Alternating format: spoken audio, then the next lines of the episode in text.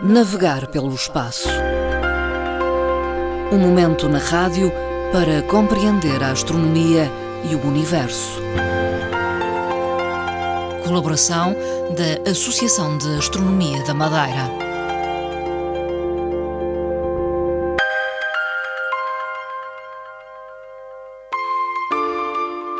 Fernando Gás está connosco esta tarde, é presidente da Associação de Astronomia da Madeira. Eh, boa tarde, Fernando Gás. Boa tarde, Dona Marta Cília, caros ouvintes do programa.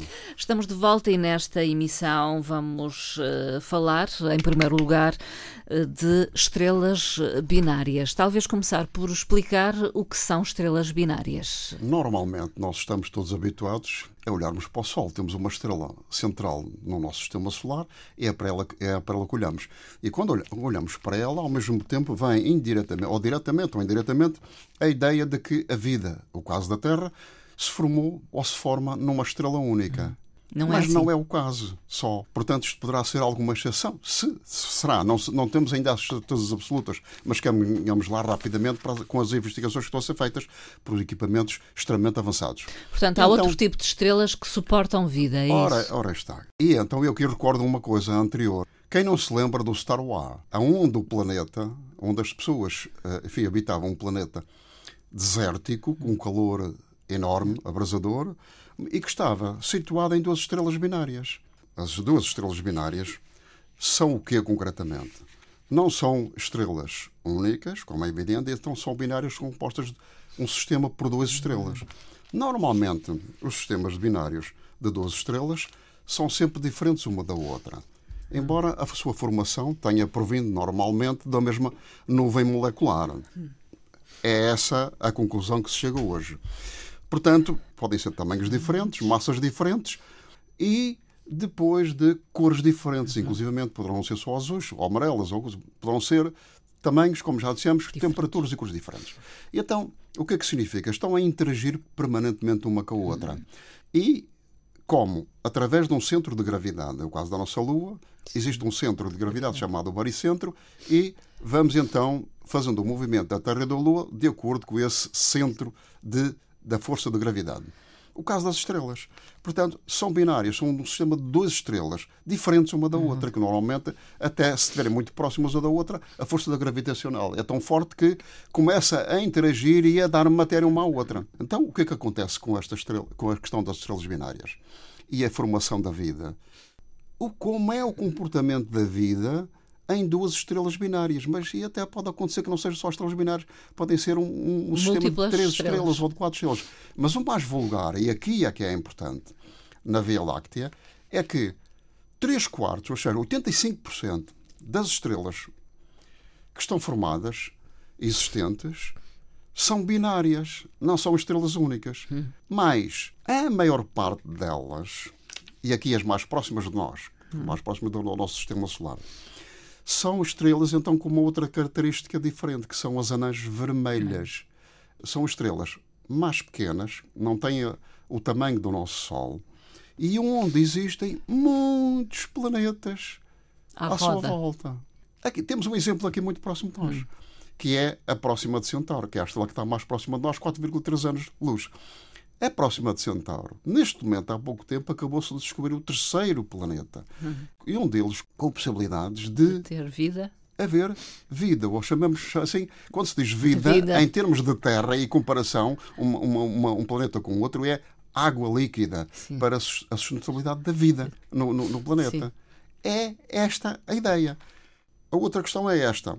Se olharmos para o nosso sistema solar e verificarmos que temos uma chamada uma zona habitável onde pode existir vida e a zona habitável está entre Vênus e Marte. Esta é a zona habitável e no meio está a Terra. Hum. Portanto, a zona habitável com, com temperaturas idóneas e condições idóneas para, para a formação da vida. É esta questão que, no momento atual, um senhor, Christian Jorgensen, da Universidade de Copenhaga, está a incidir o seu estudo. Diz ele, desviei o meu estudo de planetas únicos hum. para estrelas binárias. Como é que se comporta aí a vida? Existe ou não existe? Hum. Não é fácil. Algumas delas têm temperaturas extremamente elevadas, elas são muito jovens, e depois o que é que acontece? Onde é que está a zona habitável? É esse estudo que está a, ser que está a incidir e esse estudo vai prosseguir com o James Webb, que neste momento, a partir de 12 de julho, vai dar os seus primeiros passos com as imagens mais importantes do estudo do universo e vai incidir aí, porque o James Webb trabalha no infravermelho e vai estudar o ambiente onde o que é que o infravermelho vê as partículas, as moléculas de gelo. Depois, a interação com o ELT, o European Very Large, vai estudar as moléculas no de gás. Depois, por sua vez, ainda há o ALMA. O ALMA tem então a, a, a, curiosidade de se debruçar sobre as moléculas orgânicas normais da formação de vida.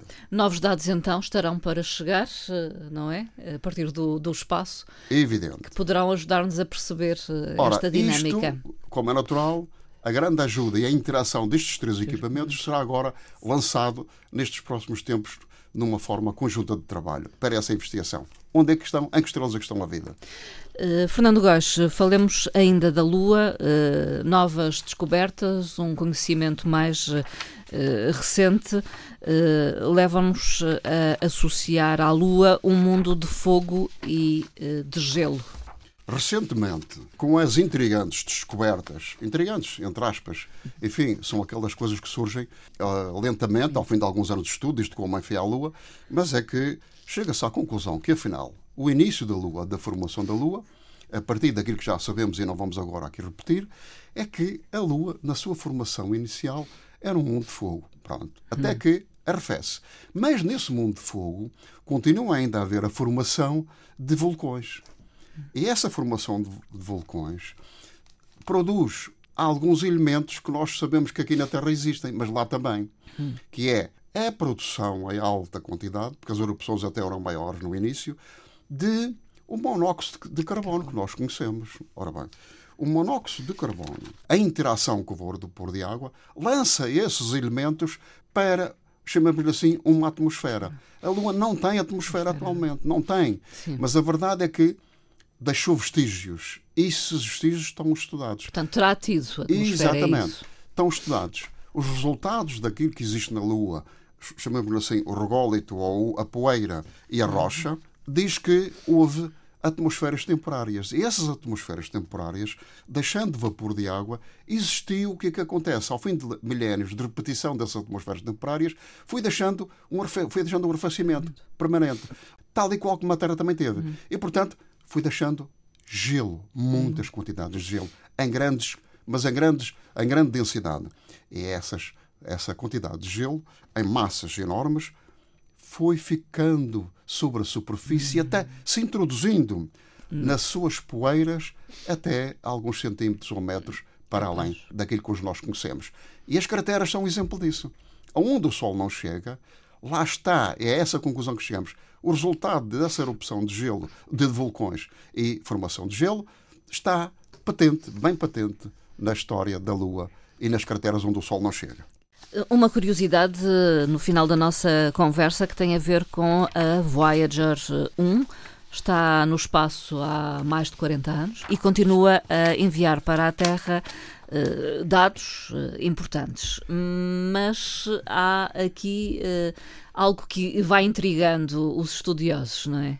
O que é que se está a passar com a Voyager? Ora bem, no momento atual, aqui há uns meses para cá, os astrónomos, principalmente a NASA, que tutela esta missão, uhum. uma viagem de uma sonda, duas sondas, a Voyager 1 e a Voyager 2, que foram uh, uh, colocadas em movimento em direção fora do sistema solar, portanto, há cerca de 45 anos.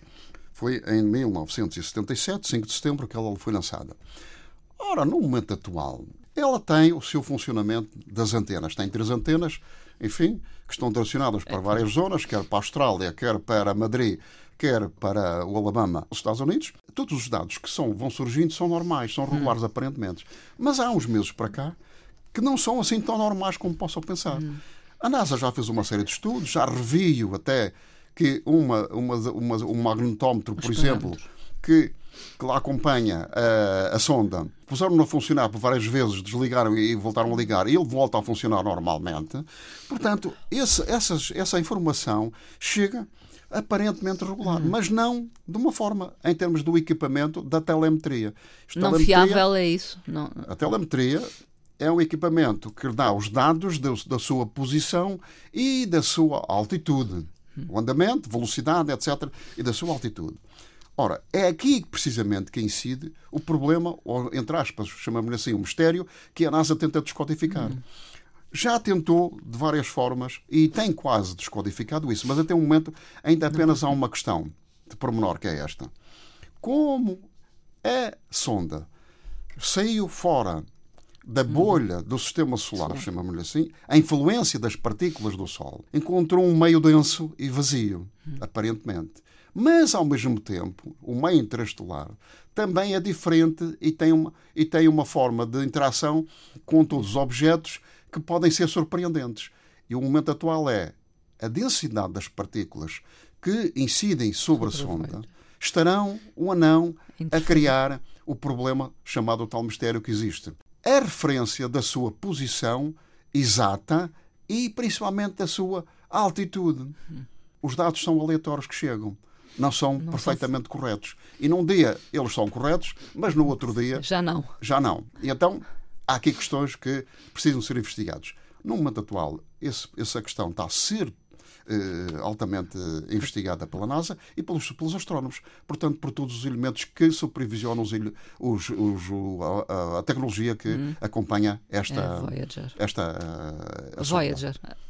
Fernando Góes, ficamos por aqui. Eh, muito obrigada uma vez mais pela participação. Muito obrigado. E, e até, até à próxima. próxima também, caros ouvintes.